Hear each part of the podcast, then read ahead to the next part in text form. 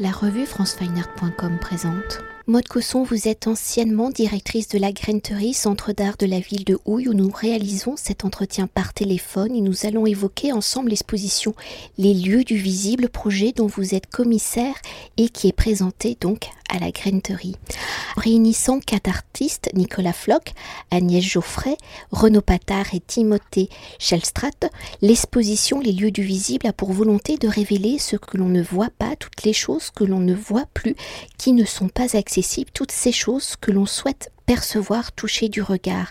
Si voir est l'un de nos cinq sens, la vision, l'ouïe, le goût, l'odorat et le toucher sont au centre de notre équilibre de perception, de notre perception du réel. Alors dans notre société actuelle où les images via les écrans sont omniprésentes, où le réel est détourné par les images véhiculées par les réseaux sociaux, où notre vision du réel est impactée par la virtualité du flux des images, notre perception du réel est souvent donc immatérielle dans notre société dominée par le flux des images ou par l'accumulation des sources visuelles. On ne prend plus le temps de regarder, d'observer, de voir au-delà de la surface, de l'évidence, comment est né ce projet, l'exposition Les lieux du visible, quelles ont été vos réflexions pour réunir quatre artistes qui interrogent l'invisible, toutes ces choses que l'on ne peut pas voir au premier regard. J'aurais envie de dire que comme la plupart des commissariats que j'ai pu mener euh, à la graineterie, les projets naissent d'une rencontre avec des œuvres, avec des artistes avant tout,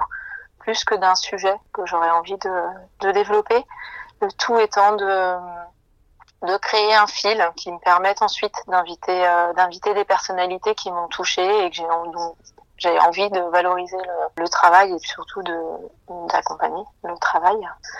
Euh, cette réflexion autour des lieux du, du visible, elle est née euh, notamment de la rencontre avec le travail de d'Agnès euh, Geffray au tout départ et de, euh, et de Renaud Patard, qui est un jeune artiste que je suis depuis euh, quelques années maintenant. Et tout doucettement, euh, comme ça, en discutant avec eux de, de leur travail, est née cette, cette envie de, de travailler sur la manifestation du, du visible. le visible étant pour moi quelque chose de peu concret, euh, finalement. On pense que voir est extrêmement banal, extrêmement, euh, je dirais, euh, intégré à notre à notre vie et à notre regard sur le monde. Et finalement, c'est une construction très complexe. Et c'est autour vraiment de cette complexité-là qu'on a construit tous ensemble l'exposition. Une fois ce fil conducteur né et les différents artistes choisis, il a été question, comme d'habitude, de travailler avec eux à euh, valoriser plusieurs pans de leur travail. Ça, c'est toujours, ça a toujours été, euh, et c'est encore le cas avec euh, les lieux du visible, l'objet de, mes commissariats. Montrer des pièces peut-être plus expérimentales, travailler aux missions des centres d'art, c'est-à-dire valoriser l'expérimentation chez des artistes, leur permettre de, de tester de nouvelles voies, de produire de nouvelles pièces, de d'en montrer euh, de plus anciennes qui ont été peu montrées par exemple.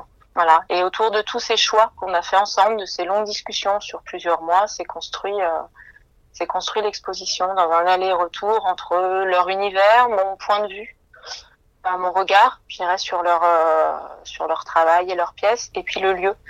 ça c'est une autre des, des facettes aussi de de ce projet d'exposition et je dirais, de mes commissariats euh, passés, euh, c'est ce rapport euh, nécessaire au, lieu qu'est la graineterie.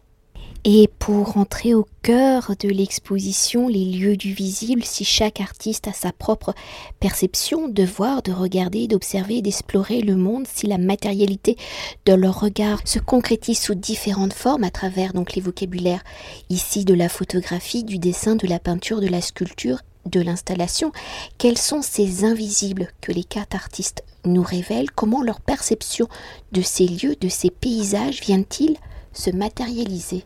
Alors l'invisible, c'est déjà une notion qui est difficile, il me semble, à, définir. Et en fonction de chaque de chaque artiste, on prend des voies un petit peu différentes. Euh, je dirais qu'avec euh, avec Agnès, euh, par exemple, l'invisible est figuratif. Euh, mais c'est une tension, c'est cette subtilité, euh, moi qui me passionne dans son dans son travail, cette tension entre qu'elle va nous donner un petit peu à voir par le biais de d'objets figuratifs comme des par exemple des personnages qu'on peut qu'on peut reconnaître face auxquels on peut s'identifier. Et puis un récit qui fragmenté qu'on croit saisir et puis finalement qui est, qui est complètement insaisissable. Donc je dirais qu'avec Agnès l'invisible c'est ce qui est insaisissable c'est ses creux ce sont toutes ces ces, ces, ces non-dits euh, entre les parties euh, visibles qui laisse la place à l'interprétation, qui laisse la place au, au suspense, hein, notamment au suspense catastrophique, par exemple, dans ces, dans ces formes narratives qu'Agnès euh, euh, aime à utiliser. Mais voilà, ce sont tous ces, tous ces creux, euh, tous ces creux et tout ce que ces images ne disent, ne disent pas. Et là, on nous laisse, nous, spectateurs, euh, nous projeter avec ce que nous sommes, notre, notre culture, nos nos émotions du moment. Cet invisible, c'est aussi ce, ce, temps unique de perception, c'est-à-dire ce, ce, moment où on se trouve face à l'œuvre, face à, je dirais pas l'image, parce qu'en fait, ce sont vraiment des œuvres entières. Les artistes ont travaillé autour de l'image, mais elles font, elles font corps après. Ce temps qui est unique, cet instant T entre euh, ce corps, ce, ce, ce, regard, cette personnalité qui se trouve en face d'une œuvre et d'une autre personnalité. Donc ça, c'est cet invisible-là, euh, c'est cet instant-là aussi. C'est ce qui va se fabriquer à chaque fois et se renouveler entre chaque temps de, réception de, des œuvres.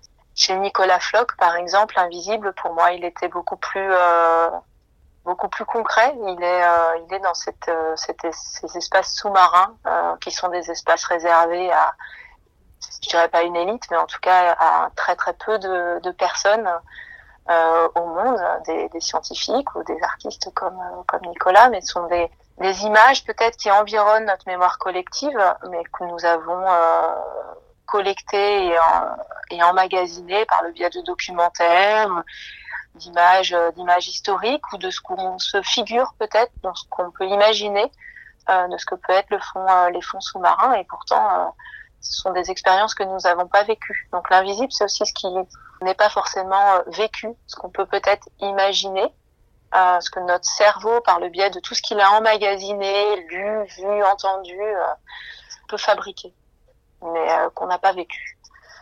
Avec Renault, par exemple, pour revenir encore sur cet invisible, chez lui, c'est plutôt l'inaccessibilité c'est aussi ce qui m'intéressait, ce pas de ce pas de côté, ce, ce, regard assez positif que Renault a sur les formes d'inaccessibilité qu'on peut euh, qu'on peut créer euh, nous-mêmes ou qu'on nous euh, qu'on nous impose aussi, hein, euh, ces obstacles, ces barrières, ces frontières qui nous euh, qui nous environnent, mais qui nous sont qui sécurisent aussi.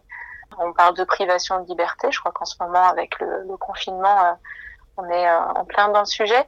Mais avec Renault, on comprend aussi que on s'impose, on se protège par le biais de toutes ces euh, de toutes ces frontières qu'on peut qu'on peut créer, euh, notamment entre des sphères euh, publiques et des sphères intimes. Hein, ces œuvres autour des custodes, donc ces réparations d'urgence de, de vitres de voitures dans la rue, sont vraiment l'exemple précis de cette porosité ou de cette barrière entre le visible, l'invisible, la partie publique et la partie intime qu'on essaye de de dissimuler au regard des autres parce que nous, c'est quand même pas les autres.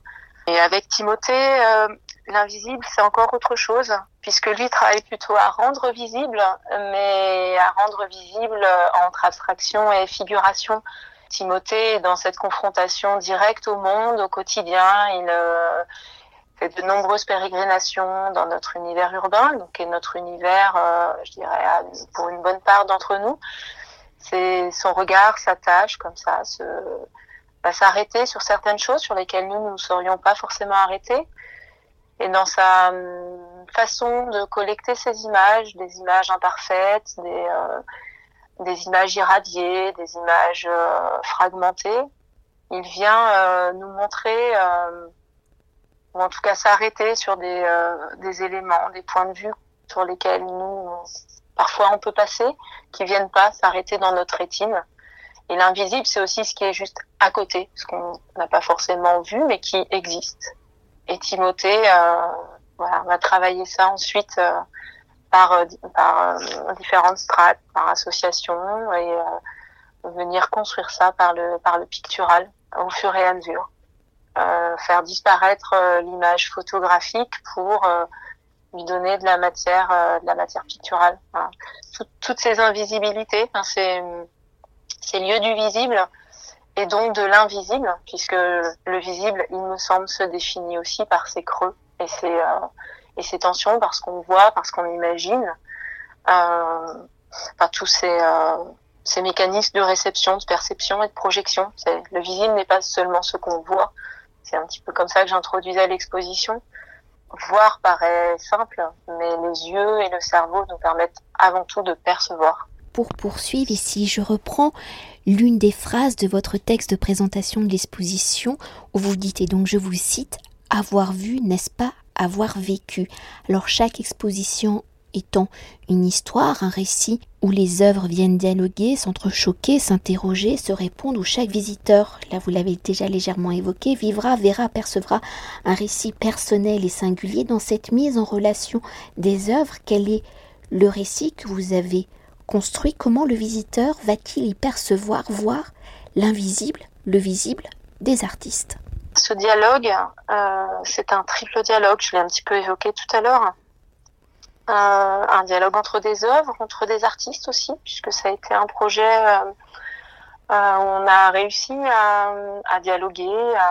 chaque artiste a été a pris conscience et a pris en compte aussi le travail des autres, acceptant un process que qui est le mien, je dirais, enfin qui est le mien, qui, qui une exposition collective, une exposition qui met en dialogue des œuvres dans un lieu. Donc ce triple, ce triple dialogue va créer aussi le, le récit de, de l'exposition. Je dirais que j'ai un plutôt que de créer un, un, un récit euh, avec des œuvres précises euh, qui viennent euh, graduer un, un discours, je m'attache davantage à la façon dont les œuvres vont résonner dans le lieu et dont elles vont capter euh, au fur et à mesure l'attention du spectateur et les faire entrer euh, progressivement, je dirais, dans la complexité des œuvres.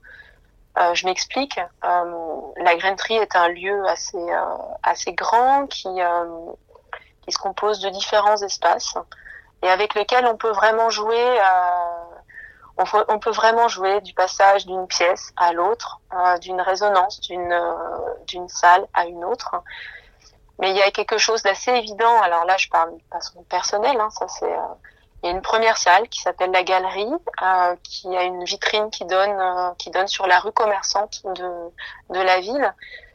C'est très important pour moi dans dans la composition de l'exposition que cette que cet espace euh, créer comme une introduction à l'exposition avec des pièces qui soient, euh, je dirais, plus euh, plus frontales, qui posent le sujet. J'ai toujours eu l'habitude de l'appeler le, le pédiluve, c'est-à-dire comment inviter les gens à poursuivre aussi leur visite, puisque c'est on n'est pas toujours euh, certain que les que les personnes qui visitent vont, vont continuer l'exploration.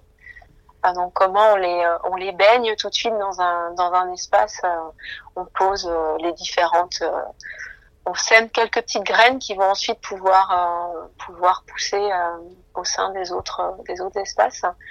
Donc ça s'est peut-être construit à partir de ces de cette de cette première salle et puis des contraintes aussi des des œuvres.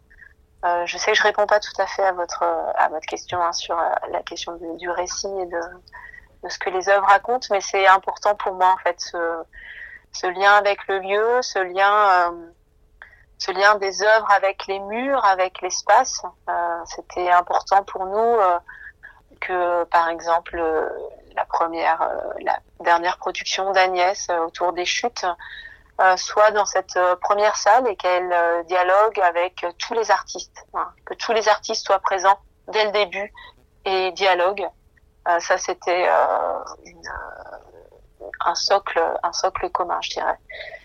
Et ensuite, on a poursuivi en fonction de, chaque des états aussi de chaque euh, de chaque pièce que nous avions sélectionnée. Euh, quelles contraintes de conservation préventive, quelles contraintes de rapport à l'espace, quels besoins, quelle quelle respiration, quel dynamisme aussi créé dans la visite. le récit se il, se, il naît de ce que les pièces, euh, évidemment, euh, laissent percevoir, mais aussi de la façon dont elles, elles viennent, alors là encore dialoguer, ou la façon dont elles s'inscrivent dans, dans un espace physique. Donc, par exemple, la grainerie a cet espace central cette espèce d'atrium qui s'appelle la verrière. Vous avez une, une lumière incroyable, des murs, euh, des murs bruts, euh, 7 mètres sous plafond, euh, une, une cour pavée. Euh, ce sont pas toutes les pièces qui peuvent venir là, qui peuvent aussi se, se confronter à cette, euh, cet immense espace. C'est comme ça que des, pièces très grand format de Timothée, euh, chez Strateux, ont pu voir le jour. C'est une réponse là de l'artiste vraiment à l'espace qui s'est fait. Et voilà, ainsi euh, dans un autre espace comme les écuries, qui sont euh, un espace euh, plus intime, même en termes de sonorité. On a eu envie de travailler avec Agnès, qui avait des projections, et notamment Flying qui est une des projections à l'origine du projet, qui moi m'avait énormément marqué et ému pendant une exposition que j'avais euh, que j'avais découverte à la Maison Rouge. Euh, je crois que c'était en 2018, une exposition qui s'appelait L'Envol où euh, cette, cette projection était présentée. Il y avait une évidence montrer Flying Man, une œuvre contraignante qui doit être montrée dans la pénombre, mais pas une pénombre complète. Et on a eu envie de, de jouer comme ça sur un espace sans, sans ajout de lumière artificielle. Et c'est ainsi que le, je dirais le, pas la confrontation, mais là encore le dialogue. Je crois que je vais me répéter beaucoup avec ce mot de dialogue, mais je crois que c'est aussi ce qui prédomine dans l'exposition.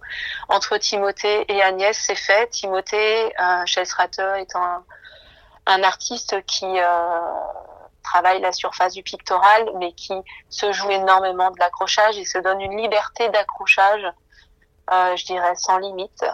Euh, a eu envie aussi, a eu envie là de se confronter à la pénombre de confronter ses œuvres à, un manque de lumière pour voir là encore euh, comment d'autres euh, éléments comment pourraient ressortir de ces de ces peintures. Donc il est venu encore davantage contraindre la perception qu'on peut avoir de de ces œuvres. C'est dans des rencontres comme ça que que le fil de l'exposition est né. Et puis au grenier, le grenier, c'est une salle qui est au deuxième étage, euh, qui est une vraie parenthèse dans le lieu. Hein tous les autres espaces sont au rez-de-chaussée, sont reliés autour de cet atrium. Il y a un cheminement, je dirais, naturel qui se fait. Et puis le grenier est un, des espaces euh, vraiment euh, très très lumineux, très très singulier de très singulier de, de la grainerie où on peut englober comme ça d'un seul regard l'ensemble des pièces très naturellement après des visites aussi avec les, les artistes du lieu Nicolas Floch a eu envie de, de s'exprimer là. Et c'était euh, donc à partir de là, comment comment créer le dialogue aussi avec les euh, les euh, vitrines d'Agnès, hein, ces, ces carnets là, les Fable Untold, ces carnets plus ou moins ouverts qui dissimulent des informations, qui en laissent d'autres comme ça se s'entrevoir. S'entrevoir, merci beaucoup. alors qu'on a euh, des paysages de Nicolas, euh, qu'on arrive euh, avec très peu de repères, une, matière qui nous qui nous englobe, qui nous tellement douce là, ces, tirages au carbone, et des images qui qui donnent à voir sans donner à voir parce qu'on sait pas tout à fait où on est, est-ce qu'on est dans des fonds sous-marins, à quoi on se raccroche. Voilà, il y avait ce jeu de subtilité comme ça. et de, de, lumière aussi très important qui, euh, qui, est né au, qui est né au grenier. Et je dirais que le fil de cette exposition, pour conclure, il s'est euh, il s'est construit autour de Timothée. Euh, chez Stratos, justement, avec cette liberté de d'accrochage, on a eu envie que Timothée euh, soit la personnalité qui euh, qui s'exprime aussi et qui fasse le lien, le lien de l'exposition dans quasiment chaque espace. C'est quelque chose qu'on n'affiche pas forcément, euh, je dirais, dans les textes, mais qui a été euh, très important dans la construction de l'exposition. Et peut-être pour évoquer un dernier point, un point particulier de cette exposition, c'est l'accompagnement des artistes dans leur création, où de nombreuses œuvres de l'exposition ont été produites avec l'aide du Centre d'art de la Graineterie. Alors pour le visiteur, cet aspect est souvent invisible, non perceptible. Alors en tant que responsable de projets culturels dans cette période très singulière de la crise sanitaire, où la culture, l'art sont considérés comme non essentiels, où ces acteurs deviennent pratiquement invisible. Pour vous, quelle est l'importance des aides à la production? Quelles sont les œuvres de l'exposition qui ont reçu cette aide? Et comment cette aide a-t-elle permis aux artistes donc de développer leur projet L'accompagnement des artistes euh, est d'autant plus crucial en ce moment, mais il est euh, nécessaire en permanence. Le projet de la grainerie comme centre d'art, comme je dirais tous les tous les centres d'art comme mission d'accompagner les artistes et d'aider à la production de de nouvelles œuvres. Alors c'est pas seulement qu'un soutien euh, qu'un soutien financier, ce sont aussi des soutiens logistiques, des accompagnements, euh, des regards extérieurs. Cet accompagnement, il a voilà, il prend des formes extrêmement euh, diversifiées et, ce, et cet accompagnement nourrit les artistes, enfin je l'espère, mais aussi les les directions et les équipes de, centres d'art. je dirais que c'est pas quelque chose qu'on s'impose, mais quelque chose qui est vraiment vraiment nécessaire.